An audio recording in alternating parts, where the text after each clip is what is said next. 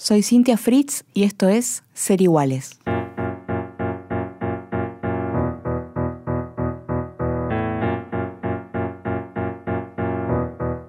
El síndrome de Down es una alteración genética que se produce en el momento de la concepción y se lleva durante toda la vida. Nosotros nos enteramos de Sophie en el momento del parto.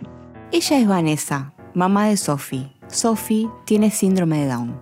Fue complicado ese momento, más que nada porque yo iba a tener a mis bebés a las dos, a Lulu, Lucía y a Sofi, fue complicado porque nos enteramos de algo que no esperábamos. Yo me había hecho la transnucencia, que es la, ecografía que se hace las 14 semanas, me la había hecho dos veces, porque en una vez, la primera vez no me había gustado como me la habían hecho y, y me quedé no con dudas, pero la quería repetir y aparte la obra social, digamos, me, la cubría también en su totalidad, así que me la hice otra vez.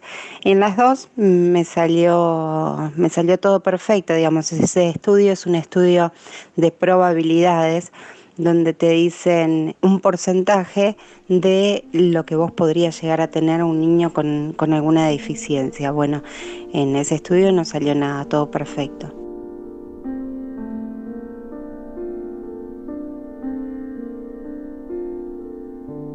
El día del parto de Sofi y de Lucía. Fuimos a la clínica, lo más bien, nos internamos, digo yo porque Guido se internó conmigo. Nació Lucía, entonces cuando salió dijeron, bueno, acaba la primera, ¿cómo se llama? Se llama Lucía.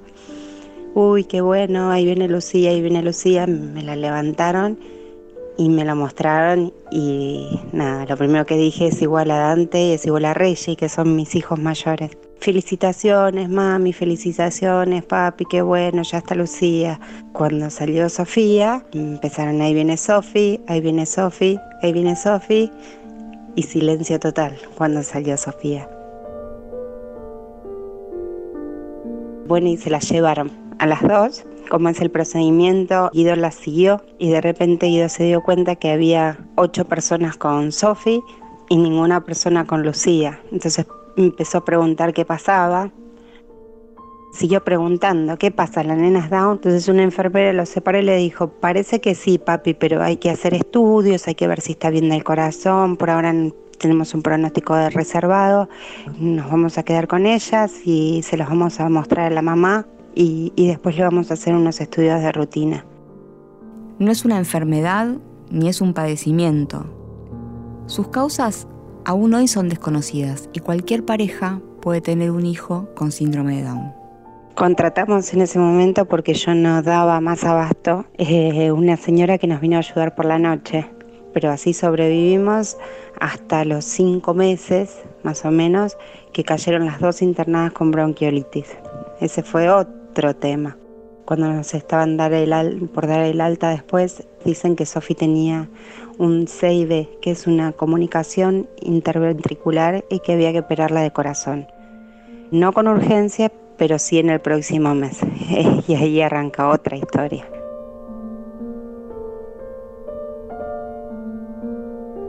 Pasó, pasó ese mes, llegamos bien a la cirugía de corazón. El paso fue mucho más difícil pero fue mejor la recuperación, digamos. A partir de ahí nos dimos cuenta que Sofía había cambiado hasta en su forma de alimentarse, digamos, porque tomaba la leche sin agitarse.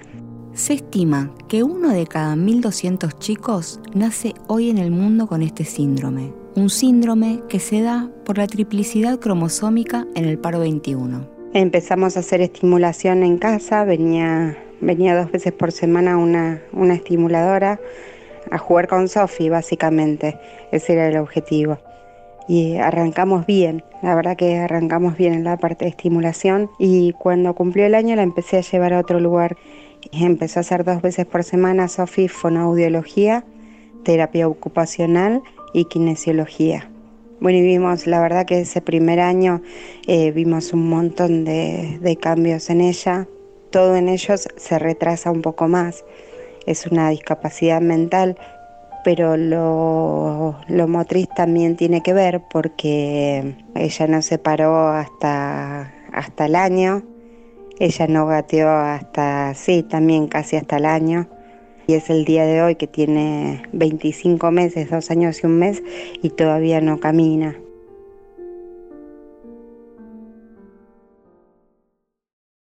La misión de ASDRA consiste en promover la plena inclusión de la persona con síndrome de Down en todos los ámbitos. Él es Pedro Crespi, director de ASDRA, Asociación Síndrome de Down de la República Argentina. Esto es en la familia, en la salud, la escuela, el trabajo y la vida social en general. Y esto lo hace desde hace 30 años a partir del trabajo en red con las familias y con todo el ecosistema familiar, ya que entendemos que la inclusión empieza en casa y desde esa coherencia de lo que ocurre en el ámbito del hogar, lo que ocurre en casa, es que también se puede ir a pedir la inclusión en todos los ámbitos. Por supuesto que la persona con síndrome de Down tiene derecho por sí misma, como establece la convención, pero desde el foco puntual de nuestra asociación, que es de familia,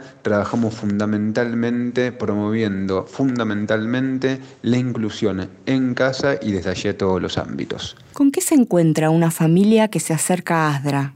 Cuando una familia se acerca a ASDRA, en general se acerca en una situación con sensaciones encontradas, porque ocurre que cuando nace un bebé con síndrome de Down, muchas veces los padres tienen sensaciones encontradas, valga la redundancia.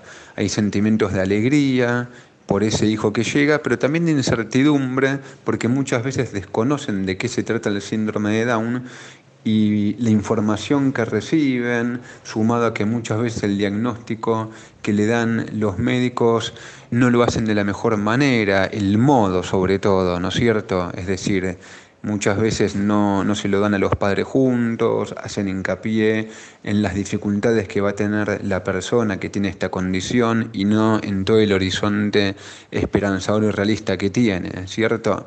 Entonces muchas veces se encuentran este, e, en una situación con sensaciones encontradas.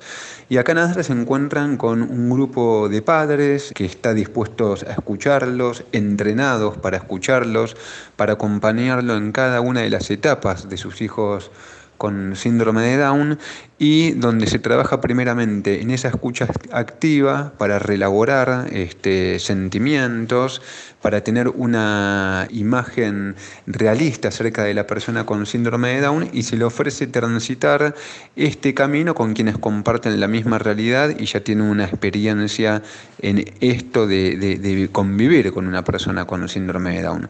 Acá hay grupos para todas las edades y para todos los grupos de la familia, para los padres, para los abuelos, para los hermanos, para la familia extendida. Estos grupos son totalmente gratuitos, son de contención y apoyo y muchas veces cuentan con eh, el apoyo de profesionales que brindan determinados eh, conceptos acerca de aspectos legales, médicos, eh, referidos a la educación, el trabajo y la vida autónoma e independiente.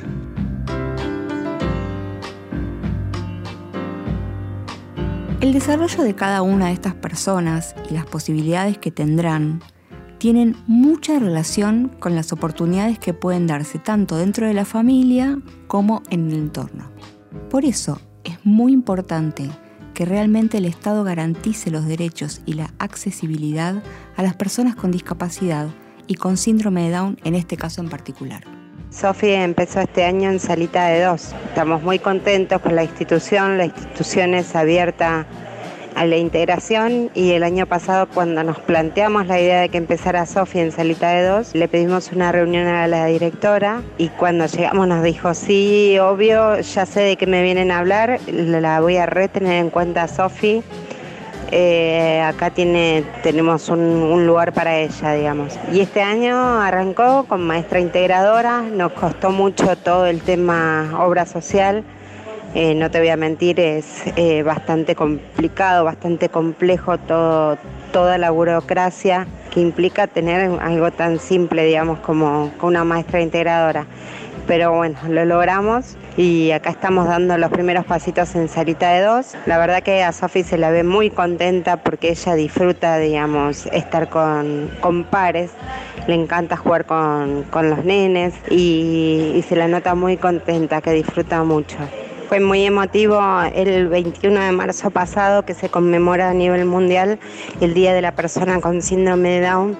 Primero que la escuela se puso a tono con, con esta movida mundial que se hizo de ponerse medidas diferentes y después nosotros como papás mandamos una carta ese mismo día al colegio contándoles a los otros papás Digamos, lo, lo, hicimos en principio pensando en la sala de Sofi, después la directora del jardín nos pidió hacerlo para, para todas las salas, digamos, que se distribuyera entre todos los papás del jardín, contando lo que era nuestra experiencia con el síndrome de Down. Contábamos que éramos papás nuevitos, digamos que hasta el momento no teníamos eh, demasiado contacto con el síndrome de Down y para nosotros fue un mundo totalmente desconocido y la verdad que nos reconfortó bastante porque enseguida empezamos a recibir por el chat, tanto por los grupos de WhatsApp de las mamás y de los papás, mensajes privados diciendo que Sofía era un sol, que nos iban a apoyar en lo que necesitáramos. Las muestras de apoyo fueron bastante contundentes, que se alegraban que sus hijos compartieran, compartieran el aula con una persona diferente y bueno, la verdad que nos, nos llenó el alma, eso fue un acto muy lindo. ¿Hay alguna ley específica para las personas con síndrome de Down? No hay una ley específica en relación a las personas con síndrome de Down. Lo que existe es la Convención Internacional sobre los Derechos de las Personas con Discapacidad, a la que la Argentina incorporó a su ordenamiento jurídico este, hace ya 10 años, poco más de 10 años.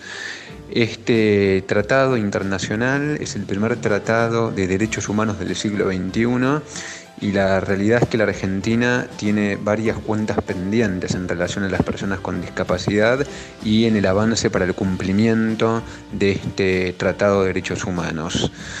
Em, si tendría que haber una ley específica para personas con síndrome de Down, no. Lo que tendría que hacerse es cumplir la se tendrá que cumplir la convención, los estados partes, trabajar seriamente en ese sentido, entre ellos y en este caso en particular la Argentina, y realmente este, generar las políticas públicas necesarias para atender a cada uno de los colectivos de personas con discapacidad.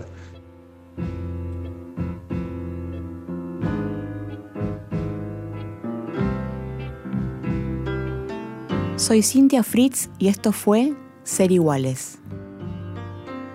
En la producción, Diego Mintz. En la operación técnica, Esteban Villarroel. Si querés comunicarte con nosotros, puedes hacerlo a serigualesnacional.gmail.com o en Twitter, serigualespod. Para escuchar más episodios de Ser Iguales y más podcasts de Radio Nacional, puedes entrar a www.radionacional.com.ar.